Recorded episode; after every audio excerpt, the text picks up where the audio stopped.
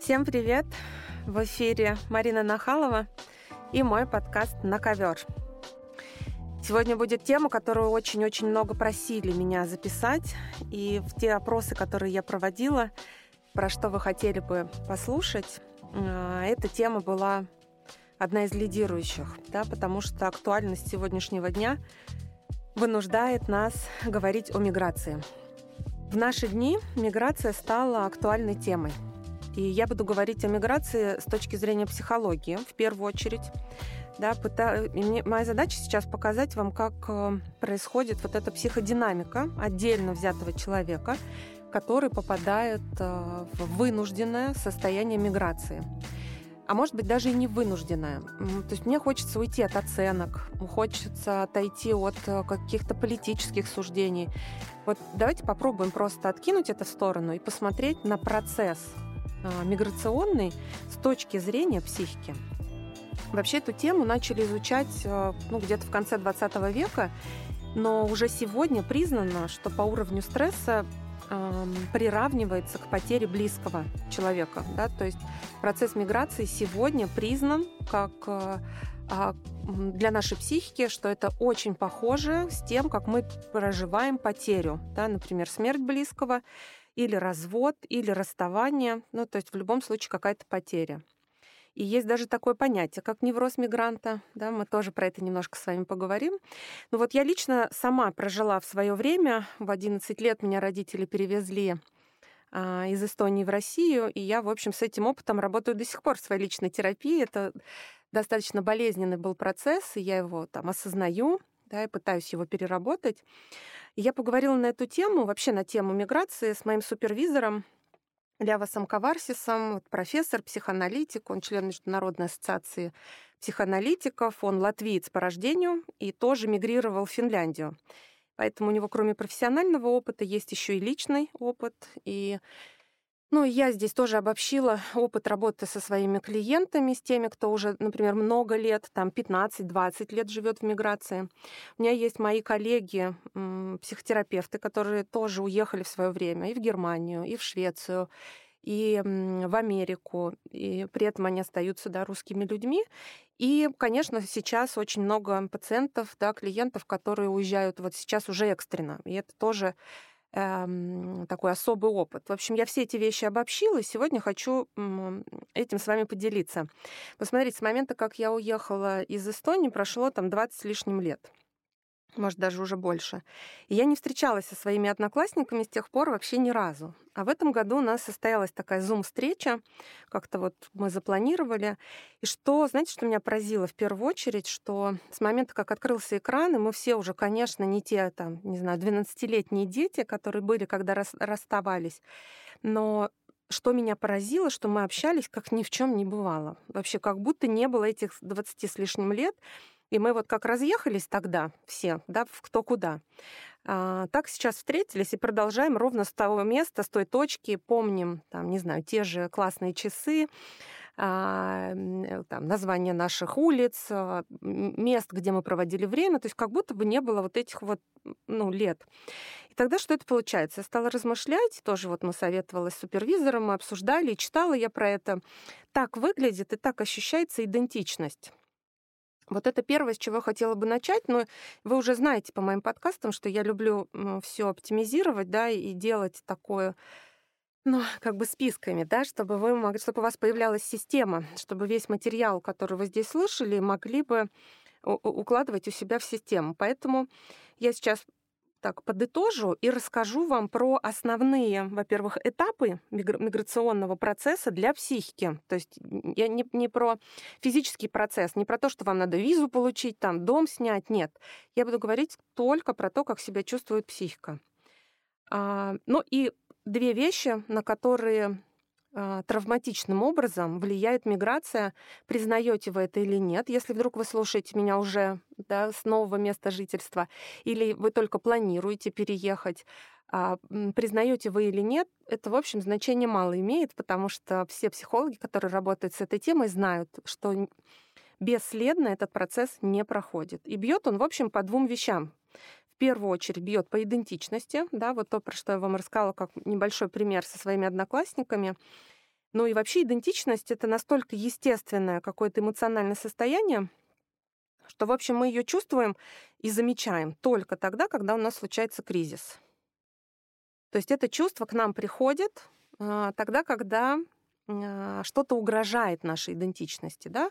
То есть вот, например, сейчас есть люди, которые экстренно чувствуют да, необходимость покинуть страну, например, вот, и они вдруг э, э, с этой идентичностью тоже сталкиваются. Они либо ее начинают отрицать, все, я не желаю быть, например, русским, да, либо наоборот, мы говорим, я русский, я вот сейчас уеду и буду там, не знаю, отстаивать э, ну, какую-то свою принадлежность. Но, конечно, больше всего мы сейчас видим желание как раз стереть эту идентичность и сделать так, чтобы никто не знал, что я русский, да, получить там другое гражданство. И я ни в коем случае это не оцениваю. Важно, что я сейчас говорю про это только через призму, как это повлияет на психику. Потому что, когда, например, я спрашиваю человека, что позитивного в том, что вы уезжаете, и человек может перечислить там 25 пунктов. Но мы-то с вами уже знаем, что так не бывает, да, что ну, не бывает только светлая сторона, всегда есть темная. И, например, я спрашиваю, хорошо, а обратная сторона в чем? Ну вот, вот это вот как бы теневая сторона. И человек, поскольку он сейчас в ужасе, в страхе, и ему нужно придумать очень хороших много причин, зачем уехать, да, ему трудно назвать негативную сторону того места, куда он переезжает. А вообще это очень важное упражнение. Поэтому я вас призываю, если вы сейчас на пороге переезда стоите, Неважно по каким причинам. Может, вы вообще 20 лет планировали, и сейчас уже благодаря всему тому, что происходит, вы наконец-то это реализуете. Да? Это такой пиночек для вас. В любом случае, очень важно, чтобы ну, не было черно-белого мышления, да, что вот все здесь ад, а там рай. Вот чтобы избежать вот этого расщепления, очень важно иметь обратную сторону. Вот моя задача сегодня как раз эту обратную сторону вам показать. Итак, значит, помимо идентичности, наш, по, по чему еще ударяет э, миграция? По образу я. Образ я. Образ я, да, чтобы не было слитно. Вот смотрите, мы с вами каждый день выносим, ну так, на общественную сцену, да, какой-то свой образ. И общаясь с людьми, мы неизбежно показываем разные стороны, да, как хорошие, так и какие-то, может быть, не очень хорошие.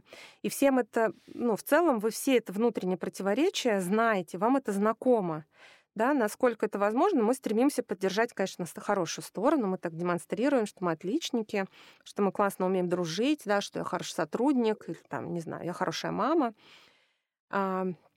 И нам очень важно, чтобы наше окружение это поддерживало. Да? Вот смотрите, например, а, таким хорошим примером может служить рассказ такой одного моего пациента. Вот смотрите, он, будучи маленьким мальчиком, вместе с родителями возвращался ну, на автомобиле, они ехали из гостей. И родители между собой разговаривали о тех друзьях, у которых они только что гостили. И, в общем, сильно их критиковали. Ну, знаете, как бывает, да? Вроде там все мирно, дружно посидели, а потом расходятся, говорят, о, мамочки, вот она такая, он такой, и так далее. Ну, я думаю, все, в общем, за собой такие штуки замечали.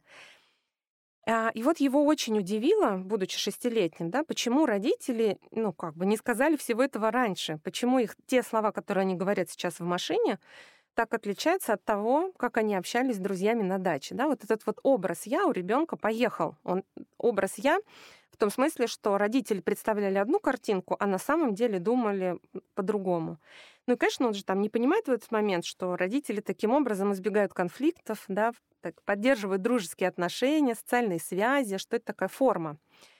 Вот. Но, пользуясь терминологией психоанализа, например, можно сказать, что ну, вот таким образом люди помогают друг другу поддерживать такое нарциссическое равновесие, да, когда человек, ну, мы все зависим от группы, мы все зависим от оценки группы и очень зависим от тех, кому мы считаем себя принадлежными. Вот это вторая вещь, по которой бьет вот это вот свое внутреннее я, это ощущение принадлежности группе. Да, когда мы меняем э, место жительства, меняем дислокацию, мы испытываем сильный конфликт внутри и тревогу, связанную со сменой принадлежности. Ну, например, даже с работы увольняясь человек, да, когда уходит, э, и он к тем людям, к которым он прикипел, для него это тоже оказывается стрессом, да, и прежде чем в новое место войти и адаптироваться, э, тоже нужно время. Вот. То есть это такие две вещи, по которым э, очень важно понимать, что если вы сейчас на пороге переезда, что, скорее всего, вы столкнетесь с ощущением вот этой вот удара по идентичности, то есть вопрос, кто я, чей я. И второй вопрос — это вот этот образ «я», да, какой я, каким меня видят здесь люди, да. Кто-то сейчас говорит, там, не знаю, к русским хорошо, кто-то говорит, к русским плохо. И это не важно, раньше там к немцам хорошо, к, к немцам плохо. Например, э, вот тоже был такой личный опыт, да, когда, например, женщина, не знаю, немка, а э, муж русский. И вот он приводит в семью женщину, а, а родители этого русского говорят, нам немцы не нужны. Да? Хотя вот мирное время уже все там живут. То есть это не вопрос русский или не русский, да? что в принципе эта тема актуальна ну, много лет, когда есть вот это разделение да, на свой-чужой. Поэтому сейчас мы с вами поговорим про фазы адаптации. Что же делать? Вот вы переехали, или вот вы планируете переехать. Очень важно понять, что будет происходить с вашей психикой поэтапно. Помните, вот э, мы говорим о том, что когда человек проживает потерю, у него есть этап. Он сначала торг, да, сначала отрицание, потом торг, потом у него гнев, да, потом только опустошение и принятие. Вот э, в, в миграции тоже есть эти этапы. И мне кажется очень важным сейчас их назвать для того, чтобы вы могли двигаться по этим этапам и понимать, что с вами все в порядке.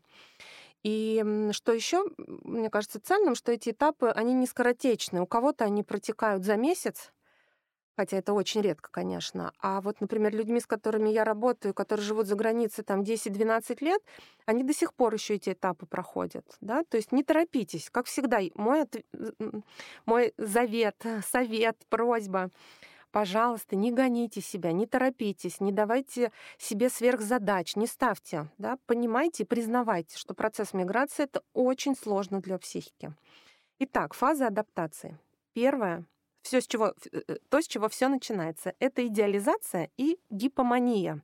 Что такое гипомания? Я думаю, с идеализацией нет вопросов, да, как правило, человек идеализирует то место, в которое он переезжает, иначе у него не будет ресурса, чтобы переехать.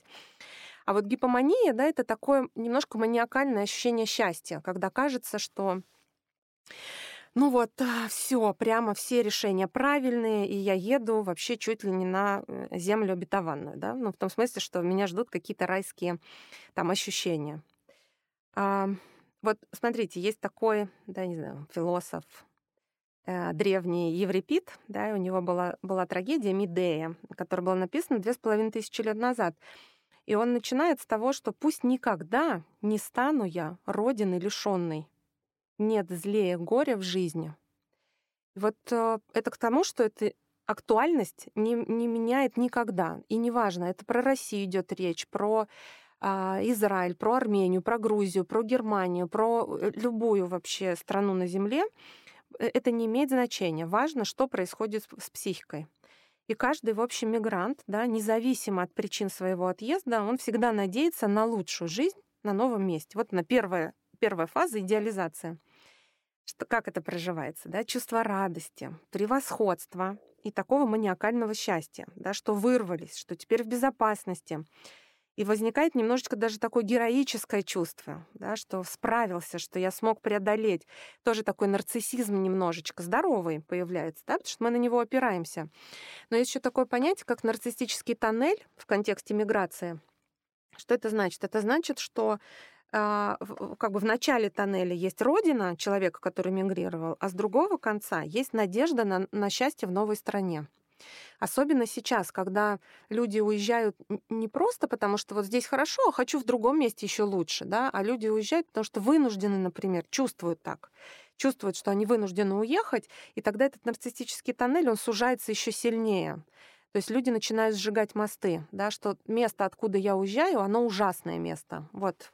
И тогда это потом догонит через время. Поэтому очень важно, помни этот пункт первый, да, иметь возможность его пережить и переработать. Как? Не а, осуждать а, и не сжигать мосты. Это очень важно. То есть вы можете критиковать, можете там, не знаю, высказывать какие-то критические э, замечания, но очень важно не обрезать корни свои. Вот это самое главное. Вторая фаза после вот этой вот э, идеализации наступает ощущение нарушения самооценки. Все ее проходят, даже если вам это не признаются в этом, в терапии про это рассказывают. Ну, такая идеализация. Э, это прекрасный механизм самозащиты.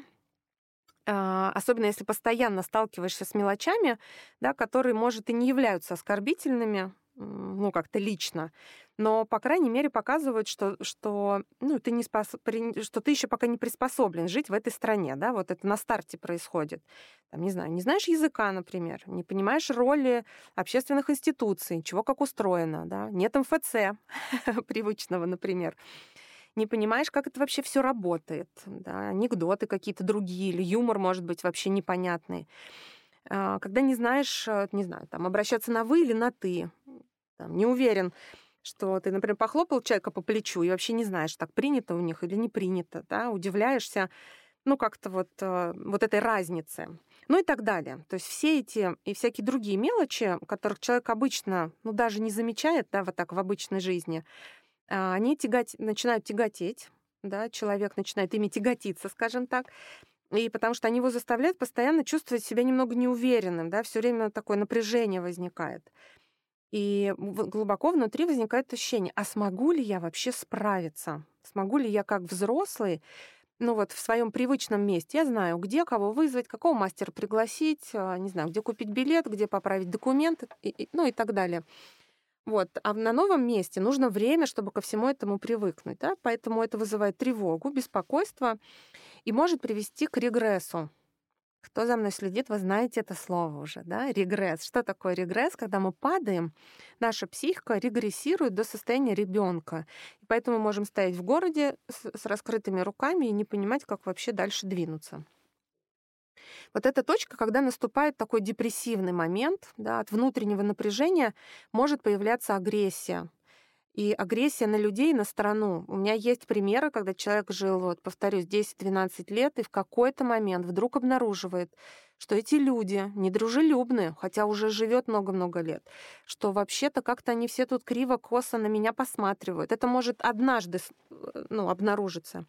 А особенно сейчас, когда вдруг э, наша с вами, там, не знаю, нация, это неважно, имеете, чувствуете ли вы себя принадлежными к ней или нет, а, тем не менее, я говорю, да, скорее просто, если вы ощущаете, что вы там принадлежите какой-то нации, и ее вдруг исключают, да, может, даже и по делу, это, это не имеет сейчас значения. Главное вот это ощущение.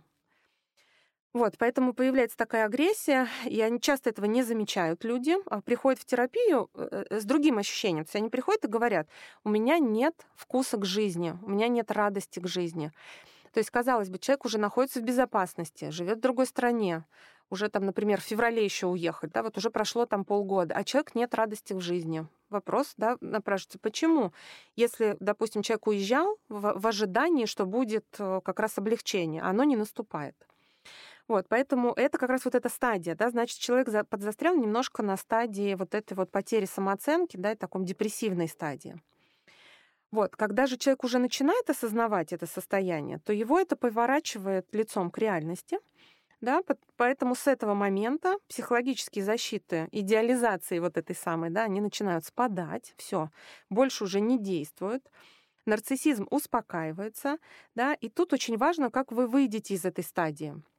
Вы либо будете себя чувствовать плохим и никчемным, да, и, и признаете, что вы чужой, например, или какой-то ненормальный в этой стране. Либо наоборот, что это они чужие, и что это они ненормальные. То есть в любом случае происходит расщепление.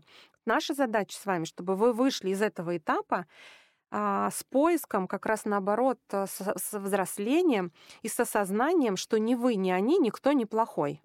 Да, не ваши корни неплохие, не то место, в которое вы приехали, оно не идеально хорошее. Да? То есть самая главная наша задача избежать вот этого расщепления на черное и белое, что здесь катастрофа, а там рай. Вот это очень важно. Или наоборот, там катастрофа, а здесь рай. Вот самое главное за этим следите.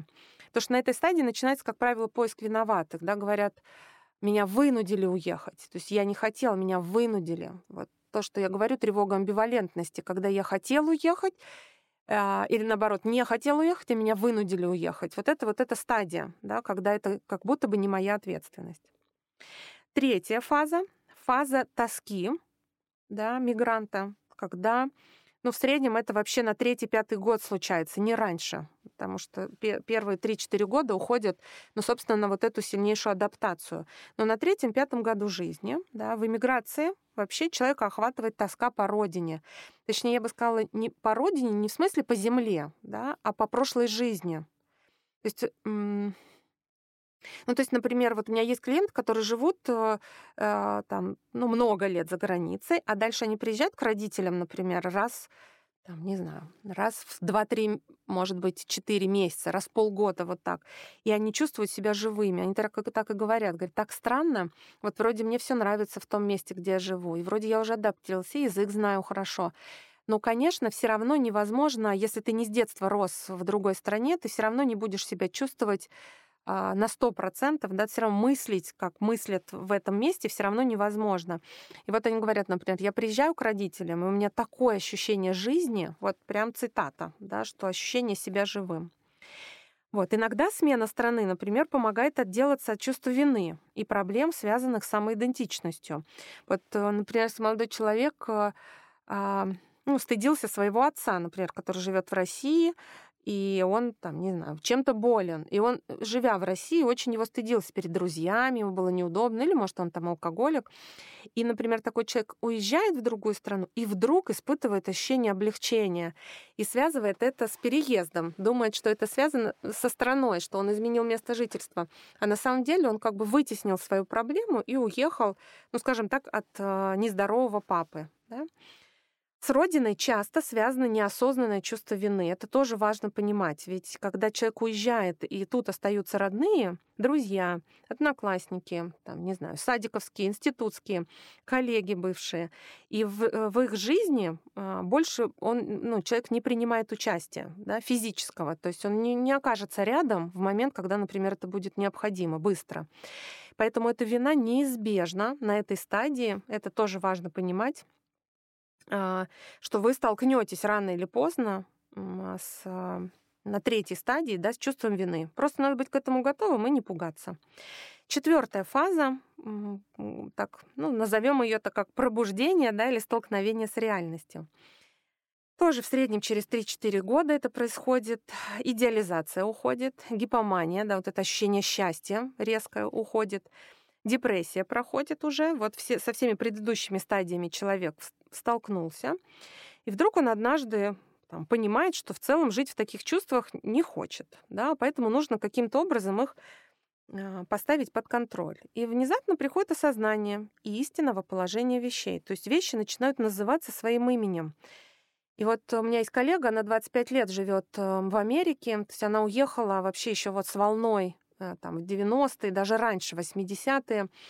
И, а, и она уже построила отличную карьеру, она вырастила детей там, да, у нее муж американец, то есть, казалось бы, уже она, а, ну, как бы по уши вообще в этой культуре, но она говорит, ну, нет, я 25 лет здесь, но я все равно понимаю, ну, что я все равно здесь как бы чужая да, внутри это ощущение. Она говорит, это социально никак может быть не проявлено. Поэтому я делаю акцент на психику. Не на то, как это снаружи проявлено, а на психику. То есть вот это осознание истинного положения вещей, да, что человек, что ты чужой, что чужой стране, что ты как бы ежедневно так вот строишь вроде отношения, но они достаточно поверхностные.